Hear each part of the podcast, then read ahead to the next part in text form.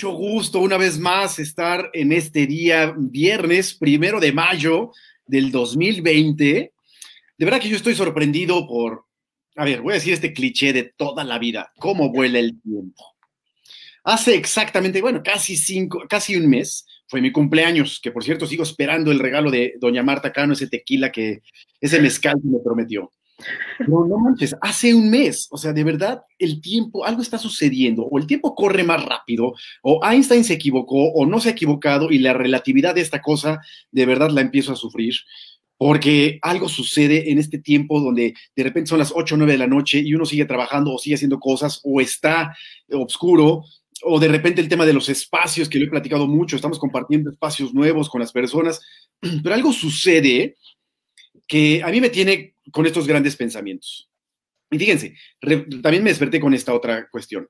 Aparentemente, estando en esta tercera fase, en la fase número 3, estaríamos prácticamente todo mayo y a lo mejor algo de junio. Vamos a ponerle cuatro semanas, ocho semanas, no sé cuántas semanas le gusten a Marta, como para que empiecen a liberar el espacio y empiecen a liberar la jaula. Vamos a ponerle seis semanitas promedio. Quedan seis semanas. Muchos ya llevamos cinco o seis semanas prácticamente. Mi pregunta es, ¿qué he hecho yo en seis semanas?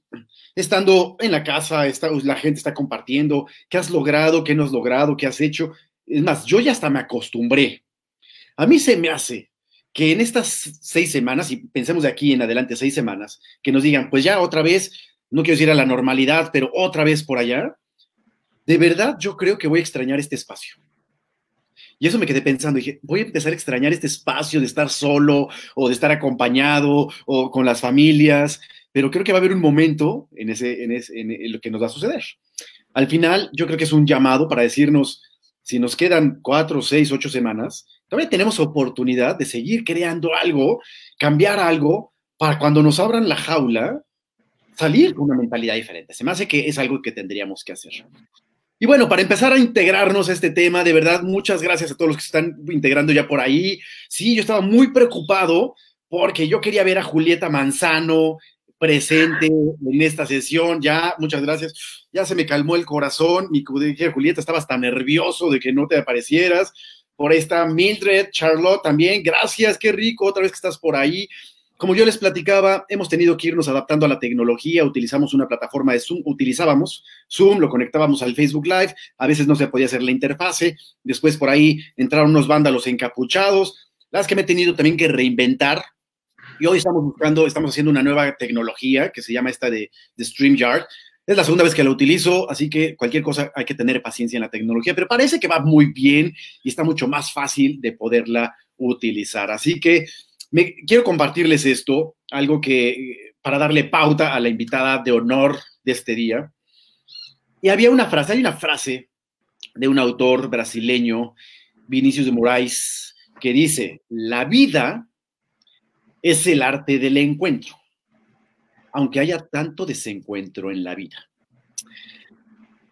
Me voy a quedar con la primera parte de él. La vida es el arte del encuentro. Sí, definitivamente.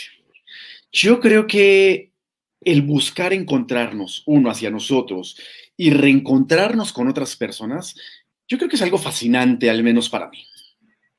Y hoy es un día fascinante para mí porque cuando yo estuve, tuve la oportunidad, estaba, estaba estudiando en la universidad y en mi último semestre tuve oportunidad de conseguir chamba de esas chambas que uno llega emocionado contándole a sus amigos, que creen, ya me dieron chamba en una empresa, o sea, ya no era la chamba de mesero que yo tuve, ya no era la chamba de haciendo papas, porque también trabajé en McDonald's haciendo papas y en la caja, ya no era la chamba repartiendo flyers, ya era una chamba formal donde ya me pagaban.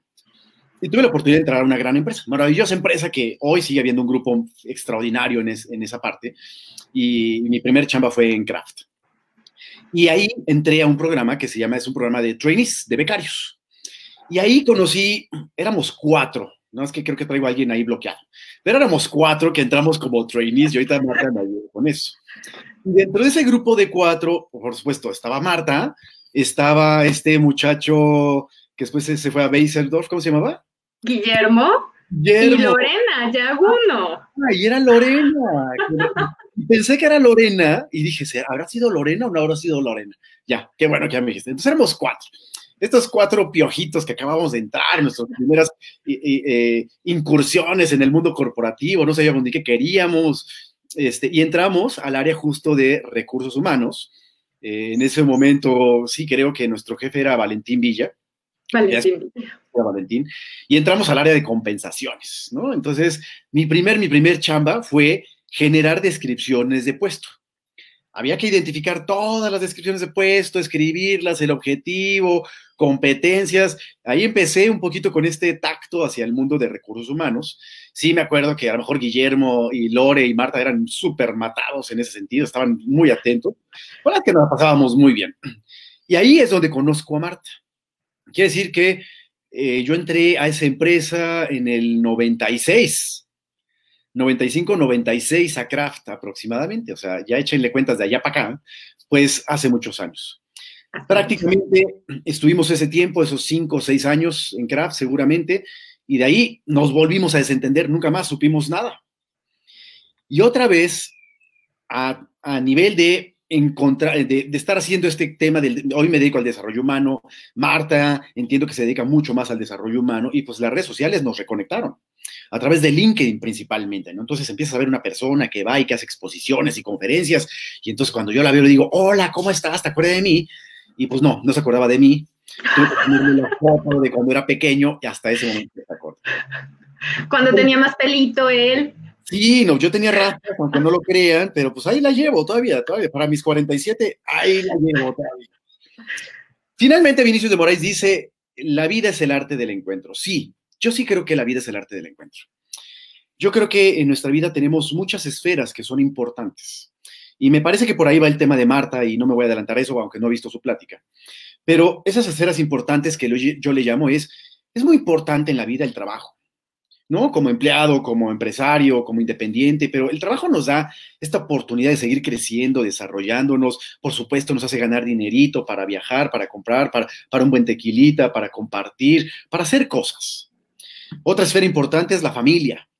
Los padres, los hermanos, eh, los que ya tienen hijos, los hijos es parte fundamental de, tu esfera de vida. La pareja, si estás con pareja o no, pero es una parte fundamental. La salud, otra esfera de la vida. ¿Qué hacer con la salud mental, emocional y física? Me parece que son cosas que hay que cuidar. La parte económica, lo platicábamos ayer con Jorge Servín. Apenas nos llega el sueldo, a lo que les llega el sueldo, y de verdad, pensar en dinero genera energía. Y todo el día estamos pensando en pagar la renta, el agua, la luz, el gasto, ya me llegó, ya se me fue, ahora estoy esperando 13 días para que me llegue la quincena. Es un tema. Pero hay una esfera muy importante también, que es la esfera social, y yo le llamo social. Y esa esfera no significa simplemente irme a echar unas cervecitas, unos tequilitas con mis cuates, no. Yo creo que hoy tendríamos que, tenemos que seguir ampliando nuestras esferas sociales, porque tiene muchos valores y muchos beneficios. Sí, uno en seguir contacto con la gente, porque nunca sabes qué es lo que puede necesitar otras personas y creo que ahí puedes entrar tú. También porque se abren oportunidades, se abren ventanas, se abren puertas donde se pueden generar cosas y sinergias. Y finalmente, porque siempre puede haber en ese contacto social un buen amigo, una buena amiga, un confidente y seguramente el amor de tu vida. Entonces, yo creo que la parte social es algo valiosísimo. Yo ayer lo comentaba con Jorge, es creo que una de las chambas que tenemos que hacer en estos días, dentro del espacio que tenemos que buscar, es darnos todos los días, hablarle a tres personas diferentes, dos personas.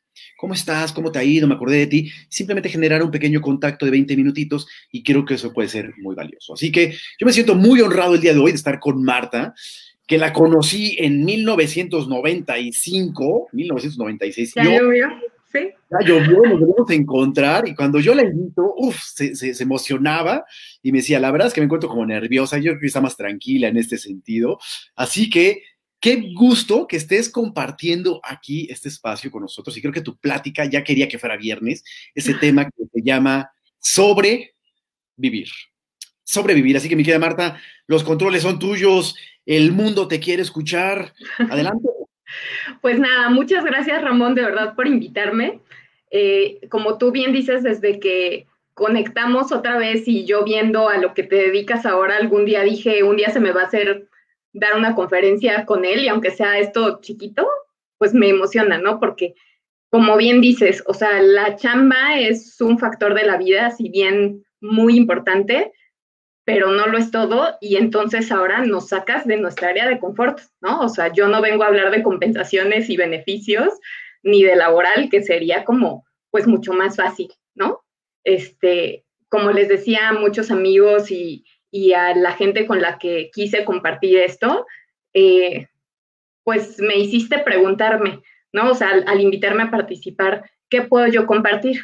¿No? O sea, ¿cuáles son estas herramientas que yo tengo para generar un impacto positivo en este movimiento que tú estás haciendo?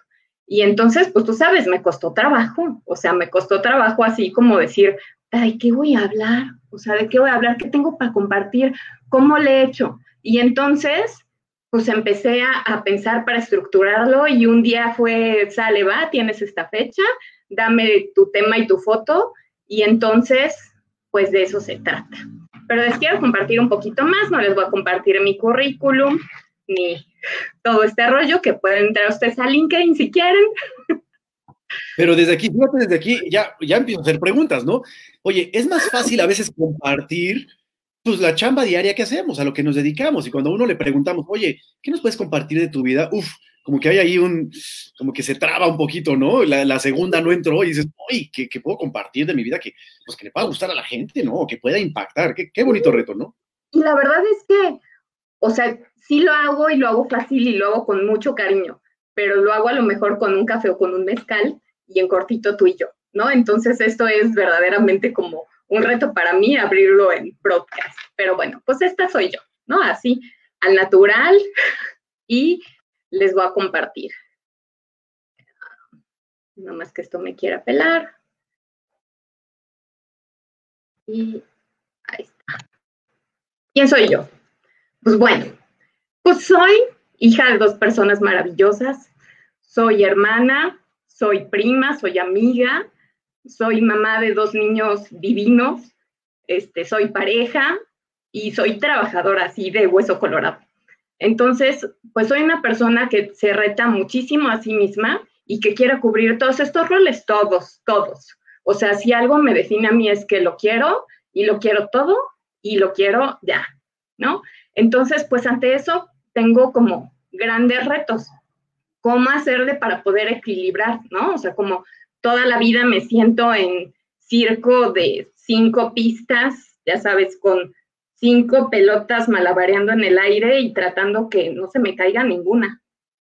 Y pues eso es como un reto bien, bien difícil y es este, pues mi objetivo, ¿no? Como tratar de, de lograr ese balance y de, pues como estar cocinando, teniendo varios procesos al mismo tiempo y lograr que estén, que se preparen al mismo tiempo y estén listos la ensalada, pero la sopa, pero el guisado, pero el postre, ¿no? Al mismo tiempo y entonces cómo le vas regulando a la flama y cómo logras este, este equilibrio, ¿no? Entonces, bueno, esta soy yo, esta soy yo.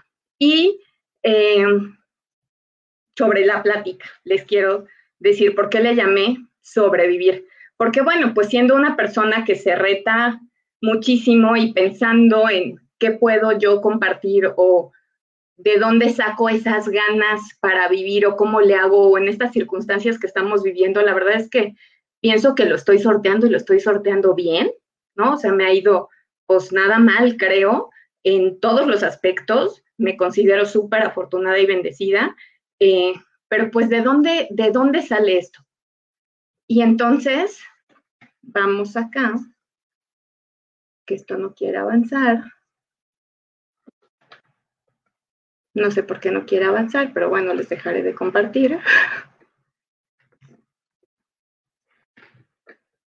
En la misma pantalla le picas a la derecha de tu presentación. A ver si quiere otra vez. Si no, bueno, sobre la marcha les voy platicando, ¿no? Porque lo tengo como justo aquí conmigo. Los grandes retos que les decía que tengo es como, ¿cómo le voy regulando y midiendo el agua a los camotes para que este circo no se caiga, ¿no? Porque además, pues soy una persona, eh, pues bastante rebelde, bastante inconforme, eh, y esto ya no supe cómo darle para que siga. Siguiente, dice siguiente. Pero, el mouse no quiere, se quedó ahí trabado. Bueno, y pues no soy una persona como muy ordenada, muy disciplinada, ¿no? Me gusta como la aventura, me gusta lo nuevo. Y, pero me considero que pues, buscando este balance, necesito encontrar límites y la verdad es que lo logro. Lo logro ir encontrando límites, eh, ir encontrando este balance y sentirme feliz la mayor parte del tiempo. Y bueno, pues tratar de encontrar como lo mejor de la vida. O sea, como que tomar las cosas con una buena actitud, ¿no? Por ejemplo, ahorita, pues no, no jaló, no le supe manejar con esto, listo, ¿no? O sea, vamos a seguir. El objetivo, ¿cuál es? Pues compartirles desde mi corazón. Entonces, este tema de sobrevivir, o sea, si lo vemos en minúsculas, quien vio el título decía sobre con mayúsculas, vivir, ¿no? Pero vámonos a la definición de diccionario, que es sobrevivir, todo en minúsculas. Pues es simplemente seguir vivo a pesar de las dificultades. ¿Y qué es lo que estamos viviendo ahora? Pues una dificultad bien grande, ¿no? O sea, estamos en una crisis de salud económica donde estamos este, pues estresados en muchos sentidos, cada uno de manera diferente. Cada uno lo vive de manera diferente y yo creo que aquí sobrevivir, así, vivir a pesar de las circunstancias y de las dificultades, pues es válido, ¿no? Pero ¿cómo le haces para en el camino disfrutarlo, hacer cosas como lo que tú estás haciendo, encontrarle un sentido, este, tener esta actitud positiva? Entonces a ella no me gusta sobrevivir nada más, ¿no? Y en la vida a mí no me gusta nada más, este, sobrevivir, ¿no? O sea, me imagino así como que o estoy de, llevándomela de pechito o estoy viendo una película que pasa y, yo veo pasar la película de mi vida. Y perdón, pero yo quiero ser protagonista de mi vida. O sea, yo quiero decidir, quiero saber hacia dónde voy y, y, y no, o sea, como que no me conformo. Y a lo mejor buscando en que las cosas sean mejores, en que no sean así planas, pues, y en esa inconformidad parece que me quejo, me quejo, me quejo, me quejo, y habrá quien le incomode muchísimo, ¿no? Que me esté quejando todo el tiempo. Pero, pues sí, o sea, porque busco en los diferentes aspectos de la vida de qué manera encontrar lo bueno y cómo poder mejorarlo. Y aquí, eh, pues yo diría que hay como eventos para que yo pueda lograr eso o como o para que vea la vida de, de esa manera, ¿no? Y recuerdo, pues desde súper chiquita, platicona en la escuela, muchísimo. Me llamaban muchísimo la atención por andar de platicona ahí con la compañerita de banca. Y en alguna ocasión eh, me sacaron del salón, ya sabes, reporte, etcétera, justo el día de la junta de padres de familia. Padrísimo, ¿no? O sea, imagínate que yo en mi casa esperando que mi mamá regresara de la junta, muerta de miedo, haciéndome la dormida porque, porque me iba a regañar, ¿no? O sea, como el mismo día de la junta reporte. Bueno, pues llegó mi mamá, vio que me estaba haciendo la dormida, llega y me dice, en lugar de regañarme, o sea, sí fue así como que, oye, ¿qué pasó? ¿Quieres platicarme algo? Este, yo así de, mm, ¿no? Qué miedo. Y en realidad ella llegó a decirme, ¿sabes qué? Vamos a demostrar quién es Martita Cali. Y yo me quedé así como que, wow, ¿no? O sea, en lugar de venir el regaño fue así de, voy a estar contigo, te voy a acompañar y vamos a demostrar quién eres tú. Y yo me acuerdo ese año fue difícil, pero al final del año era como consentida de la Miss Rosy y exenté todas las materias, ¿no? Entonces, muchas veces necesitas el empujoncito de fuera que llegue y te diga, creo en ti. Y yo creo que oírlo desde chiquitos es así como, wow, ¿no? O sea, wow. Y eso me lo dio mi mamá y me lo dio mi papá y se los agradezco infinitamente, ¿no? Entonces yo creo que primero por ahí, o sea, desde ahí fue como que, pues no puedo andar por la vida como así nomás, ¿no? O sea, desde ahí yo supe que pues había algo dentro de mí, viene así como que esta fuerza, esta lucecita de yo voy, tengo que demostrar quién soy. Y a lo mejor no todos los días, a lo mejor fue en una dificultad, etcétera. Y a lo mejor ahí, pues decido, yo no quiero sobrevivir o vivir la vida pues porque estoy viva, ¿no? O sea, como desde chiquita, pero han habido momentos diferentes. Entonces, yo diría, ¿cómo sorteo estas situaciones y cómo me he dado este quote de I'm a fighter, not a survivor, is my life?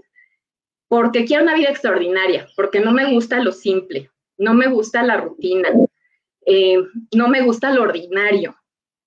O sea, si me aburro, me apachurro. O sea, si es así como lo mismo, vamos a hacer lo mismo, vamos a... No. Entonces, necesito como vivir en superlativo, con este sobre en mayúsculas, ¿no? Este, a su mayor intensidad. Pero como les decía, mi gran reto es, pues, mídele la intensidad a la llama, ¿no? Porque tampoco puedes estar todos los días así con la adrenalina y a todo lo que da y parece que te metes el pericazo todos los días, pues no, ¿verdad? O sea, no puedes andar así por la vida, porque como bien nos decía Julie, igual esa adrenalina te envenena, ¿no? Y uno que es adicto a la adrenalina, al estrés, que le gusta el trabajo bajo presión, que le gusta el riesgo, que es valiente y así, ese es un gran peligro y es una gran tentación. Entonces, Fíjate que yo te comparto muy rápido, a mí me pasó un poquito esta, la semana pasada. Eh, la verdad es que desde el momento, yo soy independiente, yo tenía prácticamente todo lleno marzo, abril y mayo, y de repente me di cuenta que todo lo que tenía ya agendado pues, se cayó. Yo dije, híjole, ¿ahora qué hago? ¿No? Como muchos lo dijimos en ese momento, pues, ¿qué hacemos? Pues hay que reinventarnos, a ver qué hacemos. Entonces, mi cabeza y un poquito mi forma de ser este, hiperactiva, pues empecé a crear cosas, a idear cosas. Y la que llevaba ya cinco semanas como muy a full, muy haciendo cosas. Y la semana pasada dije, no, necesito ya un descanso también. Y es cuando empecé a entender que la gente decía, quiero también pausas y creo que la vida me está dando estas pausas entendí el comentario de una amiga que tiene hijos, ella vive en Veracruz, se llama Pili, y Pili me dice, ¿sabes qué? Yo voy a acabar de disfrutar estos dos meses o los que sean al máximo, porque la vida me está dando hoy un espacio de estar con mis hijos. En el trabajo nunca estoy con ellos. Voy a aprovechar estos dos meses o tres meses para estar justo con ellos, porque después quién sabe qué pase. Y me pasó un poquito lo que dices, ¿no? De repente yo sentí que estaba en un nivel muy alto y dije, no, ya voy a tratar de bajarle un poquito. Oye, eh, sí, el ingreso, oye, con calma. Y quiero, también darle espacios para dedicarme a cosas que necesito sacar y que necesito hacer o que quiero hacer, como por ejemplo lo, de, lo del libro que estoy escribiendo, que digo, ahora en mayo tiene que estar porque tiene que estar, pero ya es algo muy, todo es mío, ¿ah? pero esto es muy, muy, muy personal. Pero coincido contigo, ¿no? Eh, sí, queremos estar viviendo esa vida a bocanadas grandes y haciendo todo, pero también hay un momento donde siente, como dices tú, pues parece que estamos súper high en algunas cosas. Sí, y, que la verdad es que tú mismo te veas y digas, bueno, hay veces que la gente alrededor te ve y te dice, bájale dos rayitas a tu desmadre, ¿no? O sea, porque como que no está bien y justo como tratando de maniobrar la familia, la casa, eh, los hijos, pero la pareja, pero el trabajo, si te enfocas mucho en uno, pues el otro se te cae y te reclama, ¿no? Entonces, o sea, también uno tiene que decir, ya estuvo bueno, necesito ponerle atención a uno, ¿no? Porque a mí sí me pasa que me enfoco muchísimo en el trabajo, me estreso y me empiezo a desquitar con todo mundo. Y pregúntales, por ahí me han de estar oyendo, seguro, ¿no? O si me enfoco mucho en una cosa, de repente en el trabajo, así como que, híjole, tengo miles de pendientes y no les he puesto atención, ¿no? Entonces hay como que ese irlo regulando es para mí el gran reto de la vida para alguien que aprendió así como que sueña en grande, ¿no? O sea, mi, mi papá me enseñó a soñar en grande, yo quiero cosas grandes, quiero esta vida como súper extraordinaria, ¿no? Y como les decía, vivir en superlativo. Entonces, eh, ¿cuáles serían como los superlativos de la vida o cómo es que yo he logrado vivir y soñar en grande, vivir en grande y tener esta vida extraordinaria que hoy vuelto para atrás y digo, wow. A lo mejor habrá quien diga, Marta, pues ¿no? Pero para mí es wow. para mí es wow. Entonces, hay, hay momentos, ¿no? O sea, yo creo que el mayor acierto de la vida, pues es seguir intentando. Seguir intentando y esforzarte y lograrlo. Y aquí yo veo una diferencia bien grande entre intentar y esforzarse. Y ahí les voy a pedir, te voy a pedir, Ramón, seguramente muchos tienen el teléfono en la mano porque nos están viendo en el teléfono, entonces no será con el teléfono, pero ubiquen algo cerca de ustedes que tengan a la mano y no lo toquen, nada más vean, ¿no? Está a la mano y lo podría tocar. Ahora, intenta levantarlo sin mover el brazo. Inténtalo, inténtalo. Lo estás intentando, ¿no? Pero no lo puedes levantar. Ahora, mueve el brazo, esfuérzate y tómalo. Listo, ¿no? Ahí está. Entonces, para mí esa es la diferencia entre intentar y esforzarte. Entonces, hay veces que decides intentarlo así de, ay, sí, ¿sabes qué? Me voy a comprometer y lo voy a intentar. Y, y es como, ajá, o sea, me di el avión a mí mismo, ¿no? Y la otra es me esfuerzo y ya genero este movimiento y pongo la energía y pongo el propósito ahí y lo logro, ¿no? Y entonces volver, o sea, vencer como esos miedos o esas telarañas mentales que te impiden volverlo a intentar, porque a lo mejor la primera vez sí estiraste el brazo, pero no estaba tan cerca para agarrarlo, ¿no? Entonces es, ya no puedo. Y aquí tengo una anécdota. Cuando éramos chicos, viajábamos a Basolo, de donde es la familia de mi mamá, pues muy seguido, y en esta ocasión no sé si era Navidad o yo qué sé, íbamos en carretera, a mi papá le gustaba pisarle, y en ese tiempo pues no se usaban los cinturones de seguridad ni esas cosas, ¿no? O sea, éramos chavitos, mi papá le pisaba, unas llantas Goodyear, tronó la llanta, dimos vueltas en la carretera, así, pum, pum, a una cuneta, yendo en la carretera, apenas íbamos saliendo hacia Querétaro. Milagrosamente, a nadie le pasó nada así de, de, miedo y por primera vez mi hermano me salvó la vida porque llevaba la ventana abierta y yo iba a salir volando. Él me agarró de los pies y yo me quedé en el coche, ¿no? Entonces, cuando dejó de girar la camioneta, todos están bien, todos están bien. Sí, bajo gente, nos ayudó a moverla, Bajamos, pues nada más golpes, el susto, llegó la gente, pampa el susto, la camioneta podía seguir andando, nos regresamos a Ciudad de México. ¿Y qué se esperaría que hubiera pasado? Pues se arruinó el viaje, ¿no? O sea, ya no pudimos salir, estamos aterrados, un accidente que milagrosamente salimos todos vivos y con moretones nada más. ¿Y sabes qué hizo mi papá? Teníamos dos coches, ¿no? Súper privilegiados, teníamos dos coches. Entonces agarró el coche, su Caprice, porque íbamos en la camioneta, agarró su coche de Caprice y dijo, cambiemos las maletas de coche ahí mismo en el estacionamiento y vámonos otra vez. Y tú hubieras dicho, ¿por? O sea, acabamos a punto de morir. ¿Por qué? Porque mis hijos no van a tener miedo de subirse a un coche y de viajar en carretera. Y llegamos y vencimos el miedo, ¿no? Entonces, ese para mí también es otro aprendizaje así de wow, ¿no? Y fue así tan, tan, lo tengo así como que tan vivo, o sea, como que viste a la muerte pasar, pero al mismo tiempo pues fue así, pues sabes que eso no nos va a quitar las ganas de ir de paseo y de disfrutar con la familia, vamos otra vez.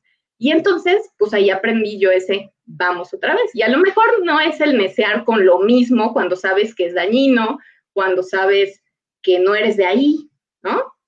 Pero si es algo que quieres, pues sí, y a lo mejor no de la misma manera, o sea, ya no íbamos en camioneta, íbamos en coche, ya no íbamos tan rápido, íbamos más despacito, ¿no?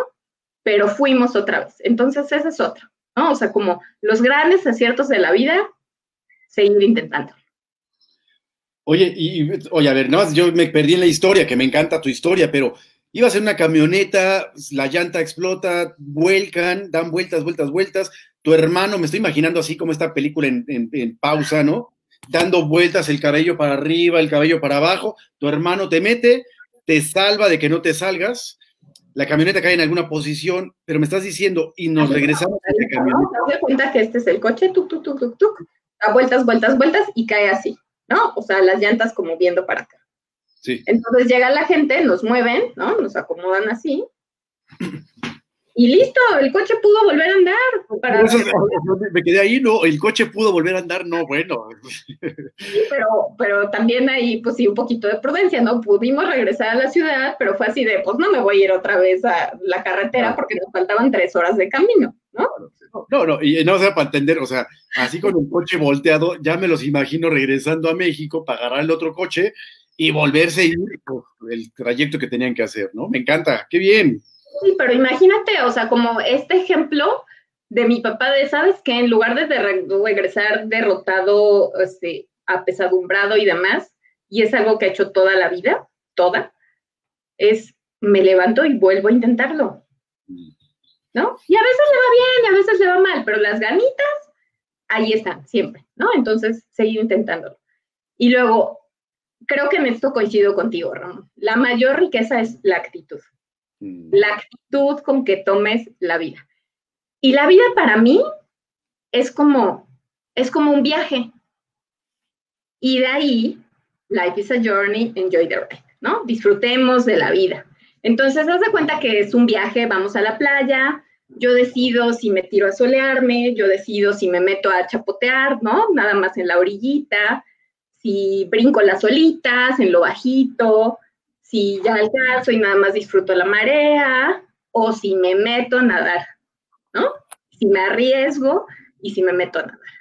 Y aquí tengo otra anécdota de las que me marcaron. Un viaje de familia igual, yo ya estaba casada seguramente, no tenía todavía mis hijos, estaba chava todavía, ¿no? Entonces, eh, pues vamos a la playa, vamos a Acapulco, estamos nadando en la alberca, ya sabes, como, teniendo un papá como les conté, pues nos enseñó a nadar, nos metían a clases de natación desde chiquitos, se metían a nadar al mar con nosotros, mi hermano y yo temerarios, no nos daba miedo, nos metemos a nadar, este, iba ahí otro personaje que ya no, ya no está vigente y un primo pequeño, ¿no? Entonces nos metemos los cuatro a nadar, ja, ja, ja, ja, ¿no? Qué felicidad. Y pues uno a veces no es consciente de las circunstancias, ¿no? Playa, revolcadero, ahí en donde está el Maya, en el Princess, todo este rollo, pues nos empieza a jalar la corriente, ¿no? ¡Ay, qué divertido! Sí, la ola, no sé qué. Y de repente mi primo ya no alcanzaba. Y se lo empieza a jalar la corriente, o sí, de, que hay hoyos, ¿no? Entonces ahí van los tres adultos jóvenes. Fighter, not a survivor, ese rico. Entonces vamos ahí, este, en, en el mar, ¿no? Nos empieza a jalar la corriente, vamos por él, los tres. O sea, en lugar de oigan alguien, vaya y pida ayuda, no hay, damos los tres. Entonces, pensando en voy a jalar al niño y nos regresamos, ¿no? Fácil. No, no, no. O sea, fue una experiencia igual así de que yo te juro que pensé que nos íbamos a morir ahogados porque un personaje de los que estaban ahí empezó a entrar en pánico empezó a entrar, y no el niño pequeño, ¿eh? Al que estaban, este, al que estaban, eh, se estaba llevando el, el, agua y que íbamos nosotros a rescatar, ¿no? No, el otro individuo empezó a entrar en pánico, así de, ¿qué vamos a hacer? Entonces yo lo veía y, y empecé a entrar así como a asustarme, y mi hermano, así de, tranquila, tranquila, o sea, hay que respirar, no se desesperen, miren, de muertito, como nos enseñó mi papá, así de muertito, no se cansen, no, no manoten, ¿no? Entonces él como que nos dirigía. Y este, a mí se me hizo una eternidad, o sea, a mí se me iba la vida y pensé que ahí nos íbamos a ahogar, terrible. Llegan estos este, salvavidas con sus tablas de surf, ¿no? Ya saben, los lancheros ahí en Acapulco, estos, este, Baywatch, Baywatch acapulqueño, llegan con su tabla, con una tabla de surf, ¿no? Éramos cuatro. Entonces, ¿a quién crees que suben primero? Pues al niño, ¿no? Y luego dices, pues mujeres y niños primero, no, pues ni madre, ¿no? O sea, se sube el otro individuo que estaba muerto de miedo, en pánico y se va. Y entonces yo me quedo así, o sea, con este sentimiento de, me dejaron, o sea, me dejaron, yo no fui prioridad. Y vuelta a mi hermano y me dice, tranquila, respira, no te canses, vamos a salir. Y yo así como que, ¿cómo, güey? O sea, ¿cómo? O sea, yo me hacía así ya en medio de la nada, veías el hotel lejísimos y los otros pues ya felices en su, en su tabla de surf de regreso, ¿no? Y, Y me dice, pues nadando, nadando, tranquila, nádale, mira para acá, mira para allá. Y entonces yo lo seguía, me calmé, me calmé. Estuvimos nadando un ratito, tardaron unos minutos en venir por nosotros, llegó otra tabla de surf, nos subimos a la tabla de surf los dos un ratito, mi hermano se bajó de la tabla, me dejó a mí en la tabla, siguió nadando, yo llegué con mi salvavidas y la tabla de surf a la orilla, este, muerta de miedo, pero más tranquila porque no me ahogué. Pero volteo y ¿sabes mi hermano qué estaba haciendo? Comiéndose un coco. No, venía surfeando en la tabla del, salvavidas. O sea, el güey venía feliz, oh. surfeando, contento, tranquilo, así de, ¿cómo estás, monilla? ¿Todo bien? Y así de, ¿qué? ¿No? Y entonces, o sea, esa, esa de verdad, esa, esa anécdota y esa experiencia fue así como que traumática y ver los diferentes, este, como maneras de vivirlo y también Julieta platicaba un poquito de cómo la adrenalina te hace reaccionar. Pero qué padre que en un momento de dificultad alguien esté ahí y te diga, tranquilo, vamos a salir juntos, ¿no? O sea, y entonces yo decidí en ese momento, en la adversidad yo no voy a ser quien entre en pánico, tengo que tranquilizarme y puedo salir. Y entonces en ocasiones donde no esté mi hermano, que por supuesto no está todo el tiempo, ¿no? y él sigue en su tabla de surf y acá disfrutando lo padre, que es una de las cosas que le envidio enormemente, este, pues en situaciones difíciles yo quiero ser esa persona, quiero ser esa persona que pueda así como que estar contigo, que te tranquilice y que te diga, vamos a salir, y vamos a salir juntos, ¿no? Y pues hay que nadar, sí, hay que nadarle, pero no te canses, ¿no? Y, y pues es para que voy a, esa actitud, ¿no? A esa actitud ante la adversidad de, pues empezamos jugando sin medir el peligro, pero, o sea, como que tranquilízate, sal, y ahora lo cuento como que, pues a lo mejor fue X, pero, este, pero pues para mí fue como otra de las circunstancias entre la vida y la muerte y fue la segunda vez que mi hermano me salvó la vida, ¿no? Entonces, pero con una actitud así de él con la mano en la cintura, estábamos jugando y no iba a pasar nada, ¿no? O sea, confiado y tranquilo. Pero bueno, esa es otra riqueza, la actitud. Fíjate que ayer justo parte, ayer le compartí a Marta antes de iniciar esta sesión, ayer eh, acabé de escribir un capítulo y el capítulo complementaba a uno que estoy armando, que es el que es el de la actitud específicamente. Y en esto que estoy escribiendo, trato de identificar por qué es importante la actitud o dónde debemos enfocar la actitud y al final en lo que estoy escribiendo y en lo que compartía, comparto por ahí es, esa actitud te lleva a cinco áreas específicas de tu vida. Cuando uno genera esta actitud, realmente hace que tus pensamientos estén en otro nivel. Y realmente empiezas a tener estos pensamientos, y no quiero hablar de los optimistas, pero sí te hace tener pensamientos positivos que definitivamente generan ya este tema eh, de endorfinas y químicos que te ayudan a potencializarte. Dos, el tema de la palabra. Cuando tú ves a una, una persona con esa actitud, va y regresa, lo, lo, lo, escuchas en su palabra, en lo que dice, en cómo dice las cosas. Y yo comento por ahí, la actitud se contagia, la actitud es, es pegajosa. Entonces, ¿qué actitud queremos compartir, no? El tema de las acciones, por ahí dices, tu hermano venía, pues en la ola, imagínate, venía surfeando, pues qué rica que generó estas acciones, o tú decías, pues nádale, pues a remarle. Con las manos. Hay acciones, hace rato nos hablabas del ejemplo de la taza o de lo que tengamos cercano, agárralo, pues genera acciones la actitud. Finalmente, genera un hábito, ¿no? Ese hábito de, sí, nos estamos generando cosas constantemente, va a ser parte de ti, y al final, creo que lo más importante es te da opciones, ¿no? Esa famosa palabra en, inglés que es choice, ¿no? Te, tienes la oportunidad de escoger qué es lo que quieres y me parece que por ahí son cinco elementos de la actitud. Me encanta la historia que ya te salvaste, ya te pareces a, ¿cómo se llama el actor este norteamericano que ahora está de moda porque tiene coronavirus, porque estuvo en la isla desierta? Este, ah, sí, Tom Hanks, ¿no? Que ya, si estás con él, aguas porque algo le va a suceder. Vamos a ver cómo nos va con tu tercera historia, Marta. A ver, ¿de qué te vas a salvar ahora?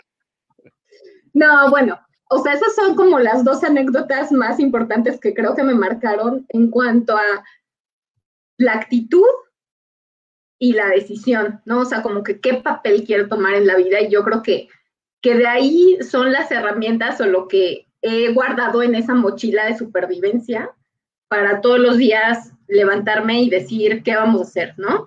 Y bueno, coincido con Julieta, ¿cuál es la mayor virtud? La generosidad, la generosidad, porque pues estamos comprometidos y yo la verdad es que he sido una persona súper, súper bendecida eh, en todos sentidos, en el trabajo, con mi familia, este, con la gente que me rodea, estando en momentos de adversidad, siempre ha habido como una mano, un hombro, o sea, ¿no? Y eso, pues igual nos decía mi papá, pagar es corresponder, ¿no? Entonces eso te compromete a devolver. Y también por eso dije que sí a esta plática, ¿no?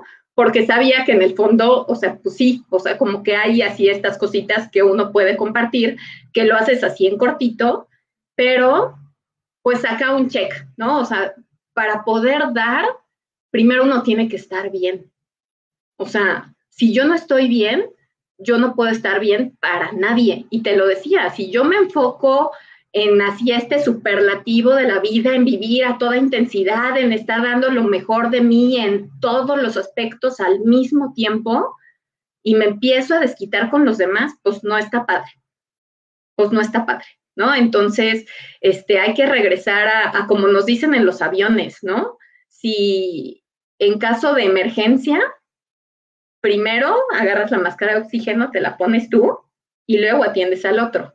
Entonces, en esta anécdota de que estábamos ahí llevándonos la corriente y en, el mar, pues mi hermano estaba en buena forma física, estaba tranquilo y primero tuvo que estar bien él para poder ayudarme a mí. Y ahí fuimos toda la bola a rescatar a mi primo, pero también, o sea, como que tú como estás en este momento difícil, eh, pues anímicamente, físicamente, o sea, bajo qué estrés, ¿no? Para poder entonces ser generoso y dar a los demás. Y en ese sentido también como que mantenernos eh, ocupados, ¿no? Porque esta, esta crisis, este estrés también tiende a paralizarte, ¿no? Y ya vemos quienes nos vamos al extremo de quiero hacer 28 cosas a la vez y hay también el otro extremo donde te paraliza y no puedes hacer nada, ¿no? Y te deprimes. Y entonces, pues se vale. Yo creo que en estas circunstancias se vale, ¿eh? porque los que tendemos a la ansiedad, pues, pues a lo mejor nos mueve a la acción, pero hay días que te deprimes.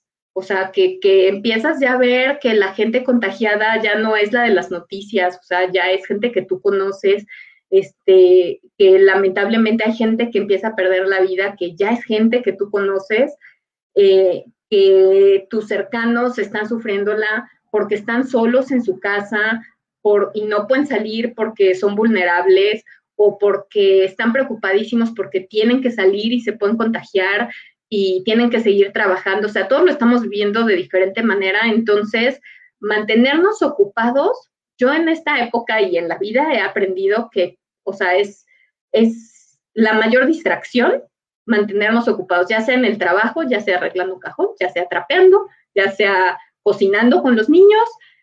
Y hablando de los niños, los mejores maestros para las situaciones difíciles, yo creo, son los niños. Y yo soy afortunadísima de tener este, dos hijos que están pasando la cuarentena conmigo, porque normalmente viven una semana con su papá y una semana conmigo pero por, en la cuarentena están ahora conmigo y pues es padrísimo porque es un motor de levantarme todos los días, pero además es increíble porque ellos se adaptan, o sea, digo, ya después de que llevamos como mes y medio, pues obviamente ya es así de, quiero estar en Acapulco, quiero salir, quiero ir a Six Flags, ¿no? Pero se adaptan, se adaptan y aprenden y tienen todavía esa flexibilidad que uno ya estando adulto es difícil. O sea, es difícil como el arriesgarte a cosas nuevas, es difícil el, adaptarte a cosas diferentes, o sea, te vuelves como rígido. Entonces, bueno, yo tengo como muy, muy vigente esta sensación de ser adolescente y de acordarme cuando era niña, y entonces me es muy fácil conectar con mis hijos pero igual, pues mi plática no me tocó darle el Día del Niño, pero fue ayer, entonces también como que no olvidemos esa sensación, ¿no? Así de sorpresa ante todo, de ganas de adaptarnos y de tener como esa mentalidad de niño si no tenemos niños cerca. Tenemos ese niño acá adentro. Y por último, lo más maravilloso del mundo es el, el, amor. Y el amor, yo lo diría, el amor en, que le pones a las cosas que haces, el amor que, que das, y a lo mejor no lo das todos los días, ¿no? Pero tener como esa intención y en gratitud y en generosidad, ¿no? O sea, ahí englobaría yo este, esta, eh, lo más maravilloso del mundo, lo más maravilloso que tenemos es, es el amor. Y en estas épocas difíciles, pues algunos se nos ha complicado con otras cosas, ¿no? Que han pasado, este, decía yo, el trabajo, la salud, de, eh, la familia, la desesperación, etcétera. Y algo que yo he aprendido es que estamos unidos en amor, o sea, verdaderamente es impresionante. Y así como tú decías, pues háblale a tres personas cada día, o sea, yo he visto cómo el amor mueve montañas, o sea, de verdad, si nos unimos como en intención, yo últimamente he visto así, he rescatado grupos de amigas de la infancia, he tenido unión con, con mis primas, o sea, el, el, estar como unidos en una misma intención, el sentir que nos acompañamos, el que podemos darnos como ese, ese apoyo, ese yo te escucho, ese yo estoy para ti. Y mira que al recibir tanto, yo he tenido como este nuevo compromiso en estos días, porque siendo alguien que, es, que está como buscando todos los días cómo puede ser algo mejor y que muchas veces parece que estoy buscando el negrito en el arroz y me estoy quejando todo el tiempo, pues también estoy poniendo como una tregua, ¿no? Entonces ahorita no voy a buscar cómo mejorar las cosas, sino cómo hacerlas más positivas, cómo hacerlas más llevaderas y cómo ser ese personaje positivo de la historia, donde sabes que ahorita si no podemos estar juntos, pues no nos vamos a pelear. O sea, ahorita no. Ahorita no vamos a buscar cómo mejorar las cosas así en superlativo. Ahorita prefiero como que estemos juntos, nos apoyemos. Ahorita a lo mejor a mí no me toca hacer berrinche de si puedo no a esta hora o no, este, y estar ahí uno por el otro. Y así como unidos en amor, pues salir adelante. Oye, déjame ver, déjame regreso a una pregunta y no, no quiero que sea tan filosófica o como tú la quieras ver, pero ¿qué es el amor para ti? El amor para mí. Sí. De eso no habíamos hablado, Ramón. ¿Qué pasó? Te sales del script. No, estaba el ensayo y ya sé que estás haciendo cosas para pensarlo, pero necesito que me digas. Esas son cosas recursivas para ver qué le contesto. Pero, ¿qué es el amor para ti? El amor para mí es todo. O sea, es todo, es como esa intención, esa chispita, o sea, está en todo. Y para mí es como que si, si tu pregunta siguiente pudiera ser qué te mueve, te diría que el amor, ¿no? Entonces es así como que se retroalimenta.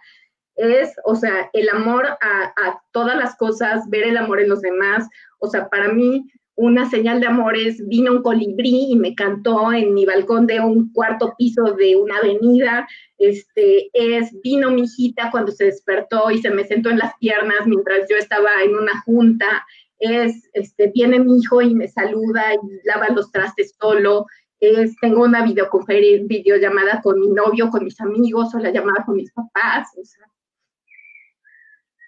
¿Y entonces? ¿Y entonces qué es el amor? Ok. pues el amor es como esa chispa, esa chispa que te mantiene vivo, o sea, ese, sí, o sea, es como esa, esa chispa, ese conjunto de, no sé, de la generosidad, la gratitud, las cosas bonitas de la vida. O sea, si tú me dijeras, este, como la felicidad total no existe, pero esas pequeñas chispas y detalles que te hacen sonreír y esa intención positiva y esas como ganas de vivir mejor, eso es. No sé, no tengo un diccionario a la mano. No, pero pues tú, sabes, tú sabes ya mucho de eso. La chispa, o sea, lo que te mueve a hacer las cosas. Y puede ser el amor al trabajo, a los hijos, a la pareja, a lo que te apasione, la, la adrenalina ya quedamos que puede ser tóxica, pero bueno, o sea, ese motorcito, esa chispa que te hace sonreír. Me encanta. ¿Y, es difícil encontrar el amor? Uf, uf. Puede ser tan difícil y tan fácil como tú quieres. O sea, si te vuelves exigente y el amor es, yo me, me quiero sentir querido, me quiero sentir cuidado, todo, todo, todo, todo es para mí y mis estándares se vuelven muy, muy altos, súper difícil encontrarlo. O sea, encontrar algo que te satisfaga por completo, pensando solo en ti, súper difícil. Pero si lo encuentras en las cosas pequeñas, en, ¿sabes qué? O sea, esa cosa que él o ella hizo, no lo hizo porque a mí me complazca. O sea, lo hace porque es su forma de vivir, su forma de demostrar sus sentimientos. Y a lo mejor ahí hay amor, fíjate. Fíjate que, a ver, ¿qué piensas de eso? Ahora muchos estamos en cuarentena, más o menos encerrados, quédate en tu casa, no salgas. Y entonces, pues, ¿a dónde voy a buscar el amor? Esa chispa que me dices, pues hay que buscarla, esas pequeñas cosas. Y si está todo cerrado, pues ¿dónde la encuentro? ¿Qué hago con eso? ¿Sabes y entonces, fíjate. El, mi único slide que me sirvió fue mi este bonito collage de fotos. ¿Sabes yo dónde lo encuentro? En eso. O sea, en voltear hacia atrás y ver todo lo que ha pasado. Y y pues yo no tomo fotos de mis momentos difíciles, ¿no? No, no, no tomo fotos de cuando me ando arrastrando por el piso y de cuando me quejo y de cuando peleo con todo el mundo y de cuando no tengo ganas, ¿no?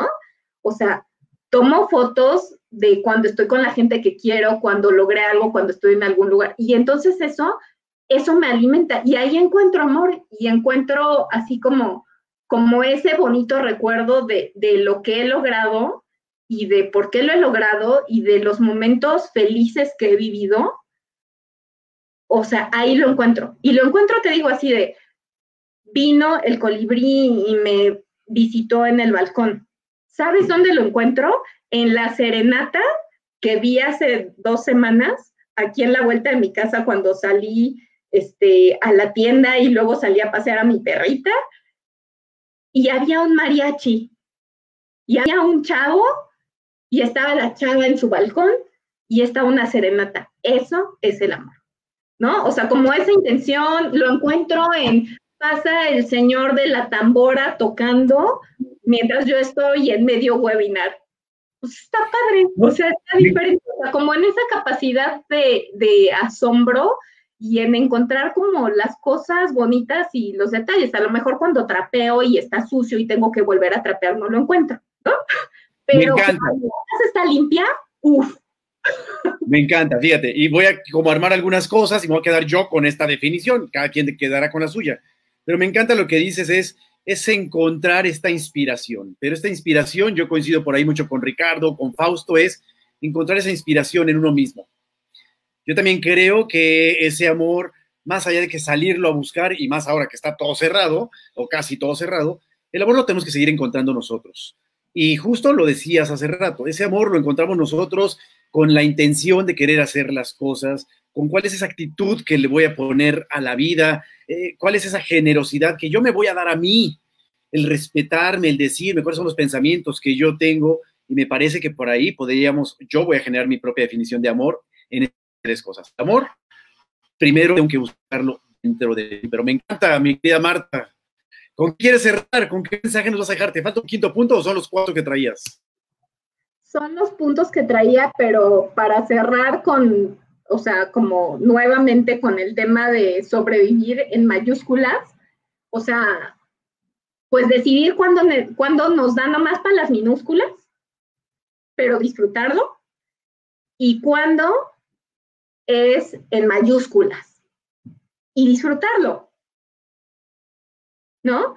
Y luchar todos los días, luchar todos los días, poco o mucho, por encontrar como eso, eso bonito que hay y compartirlo, y compartirlo con los demás. Y regresando a como a todo este tema de el mar y las olas y etcétera, este, que yo te decía, yo quiero ser como, o esta decisión de, de vivir la vida en ser este, este personaje que te pueda acompañar, pues uno, o sea, me quedo con la imagen del faro, ¿no? O sea, que tenga como esos cimientos y sea, por lo menos para mis hijos, ¿no? O sea, como ser muy congruente entre lo que les quiero enseñar y lo que les muestro, porque el ejemplo arrastra, ¿no? O sea, arrastra. Entonces yo les puedo decir un discurso padrísimo, estudiadísimo, pero lo que ven ellos todos los días, no importa lo que les digan de mí, eso es lo que ellos van a aprender, ¿no? Entonces para mí es como, es el compromiso más grande. Y luego, en general y para la sociedad, y ahorita no se ve, pero me voy a mover, ¿para qué lado me tengo que mover? Para este. Yo ahí tengo unos remos. ¿Los alcanzas a ver? Esos remos, para mí, son un recordatorio de que para movernos necesitamos remar. O sea, si no remamos, no vamos a avanzar. Pero ¿cómo vamos a avanzar? Pues a lo mejor uno rema y el otro descansa. Pero si uno rema para adelante y otro rema para atrás, pues vamos a dar vueltas en círculo. Entonces, idealmente, pongámonos de acuerdo, vayamos juntos y rememos en la misma dirección. Y podemos hacerlo como por turnos, alguien puede como guiar, oye, mira, va para allá, pero pues estamos juntos y a remarle. Me encanta, mi querida Marta estoy generando estas notas. Entonces, lo que nos estás queriendo decir hoy a nivel, a nivel de resumen, nos dices, número uno, inténtalo, pero no solamente lo intentes, no solamente pienses agarrar este objeto que tienes cercano, sino tienes que hacerlo. Dale la señal a tu cuerpo, a tu cerebro, a tu vida, a tus, a tus ganas de hacer las cosas, acercarte y hacer que las cosas sucedan. Número uno, inténtalo y hazlo. Número dos, que nos compartes, dices, la actitud es la mayor riqueza de la vida. Ya hablamos, esa actitud es lo que hace realmente diferente a una persona. Y por cierto, un comercial, porque la próxima semana, de lunes a viernes, traemos personajazazazos. Traemos, viene una, va, a estar con nosotros una triatleta olímpica, Adriana Barraza, este, viene una persona por ahí que tuvo un accidente en motociclismo y nos va a hablar un poquito también de esa actitud, de qué es lo que está haciendo en este momento de sus vidas, este, viene Mariel Hallway. Mariel Hallway eh, tiene récord Guinness, es nadadora de aguas abiertas, también tiene todo por enseñarnos. Viene desde París una persona que nos va a hablar de la música, es lo que está dentro de ti, y nos va a enseñar cómo la música tenemos que sacarla. Así que viene un cartel enorme y posiblemente se sumen unos amigos que ya han escalado el Everest en cuatro ocasiones, así que traemos un cartel muy bonito próxima semana. Entonces, número dos, la actitud. Número tres, la generosidad, ¿no? Y la generosidad primero contigo y también para darla desbordada y ser generoso en la vida. Y ahí coincidimos también con la buen manzano. Número cuatro, el amor, ¿no? Ese amor donde estamos descubriendo que no está afuera, está dentro de nosotros y tenemos que empezarnos a dar nosotros ese amor. Y sí, en esas pequeñas cosas de la vida, en esas cosas, en esas chispas de la vida, ahí es donde podemos encontrar esas cosas bellas. Yo le voy a sumar dos más a tu lista, que me las acabas de decir. Número cinco, ser congruente con las cosas, ser congruente con lo que piensas, dices y haces. La congruencia de tener esa actitud, de sí hacer las cosas, de ser generoso, pues habla de la persona. Y número seis, también para que te apuntes en tu lista, que tú me lo dijiste, hay que remarle, campeón. El bote no se mueve si no le remas, hay que remarle. Y hay que organizarte con el equipo, con la familia, con los hijos, con la pareja, con la empresa, hay que remarle campeón y hay que remarle para el mismo lado. Así que me encanta, me quedo con estas seis cosas. En una palabra o dos palabras, ¿cómo te quedas, mi querida Marta? Me quedo feliz, honrada, satisfecha, digo, honradísima de estar en este espacio y con estos, eh, compartir escenario con estos personajazos que tienes y que has logrado invitar, de verdad, te agradezco muchísimo, Ramón, estoy agradecida y, satisfecha de haber tomado la decisión de poder compartir, que esto que los que están más cerquita de mí lo conocen así en cortito, pero pues es primera vez que lo abro así, lo estructuro para poder transmitirlo de esta manera y, darle el significado a los símbolos, ¿no? Que hay en mi vida. Entonces, feliz, feliz. Me encanta. Yo me, quedé, yo me quedo emocionado de haberte reencontrado no sé cuántos años después y hoy estar compartiendo este espacio. De eso se trata Conciencia Colectiva 1111. Uno, de hacer conciencia individual, qué es lo que yo siento. Dos, qué es lo que está pasando en ti. Y tres, cuál es esa relación que tengo de mí hacia ti, de ti hacia mí. A eso, a eso yo le llamo esta parte colectiva. Si generamos esta conciencia colectiva, podremos impulsar mucho más así estas cuestiones que nos acabas de platicar, la generosidad, el amor, la inspiración, y creo que de eso se trata también parte de este tiempo. Así que, una vez más, yo los invito, los que se quieran incorporar a Conciencia Colectiva 1111, si tienes algo que decirle a México, al mundo, a ti mismo y quieres aprovechar este espacio, bienvenido, súmate. Es una ventana más de todas las que hay abiertas y simplemente aquí hay personas que queremos escucharte porque hay una historia muy bonita dentro de ti. Así que gracias a todos los que estuvieron por aquí. Por ahí estuvo Sisi, Adriana, Rosemary, Julieta, un abrazo grande, Julieta, Mónica Tobar, Adi Rivera, estuvo por ahí Gerardo Chávez, Carlos Padilla, Rosemary. Traigo mi porra. No, no, no, como yo insisto, se ve que el sándwich sí funciona, ¿va? Sí funciona para que llegue la gente. Gerardo Chávez, Lulú, este, Tere, este, Ricardo, un primo mío desde Torreón, Mildred, este, Mili Morales, José Camargo, Ricoberto. Bueno, no, se ve que traes aquí a todo el equipo, Ceci Real también. Así que maravilloso, de verdad me quedo muy emocionado. Gracias por tu espacio, por tus historias. Y me voy a quedar con esta última, el amor. El amor es esa cosa que nos hace ver la vida de una manera diferente. Muchísimas gracias, mi querida Marta, te agradezco mucho. Muchas gracias, Ramón. Y gracias a todos los que estuvieron por aquí el día de hoy. Nos vemos de lunes a viernes a las 11 de la mañana, Conciencia Colectiva, ya en una nueva plataforma tecnológica. Me sigo reinventando. Si hubieron fallas, una disculpa, pero pues la tecnología no dependía de mí. Pero ahí estamos, con todo y a remarle con todo. Muchísimas gracias. Aplausos. Muchas gracias. Bye. Bye.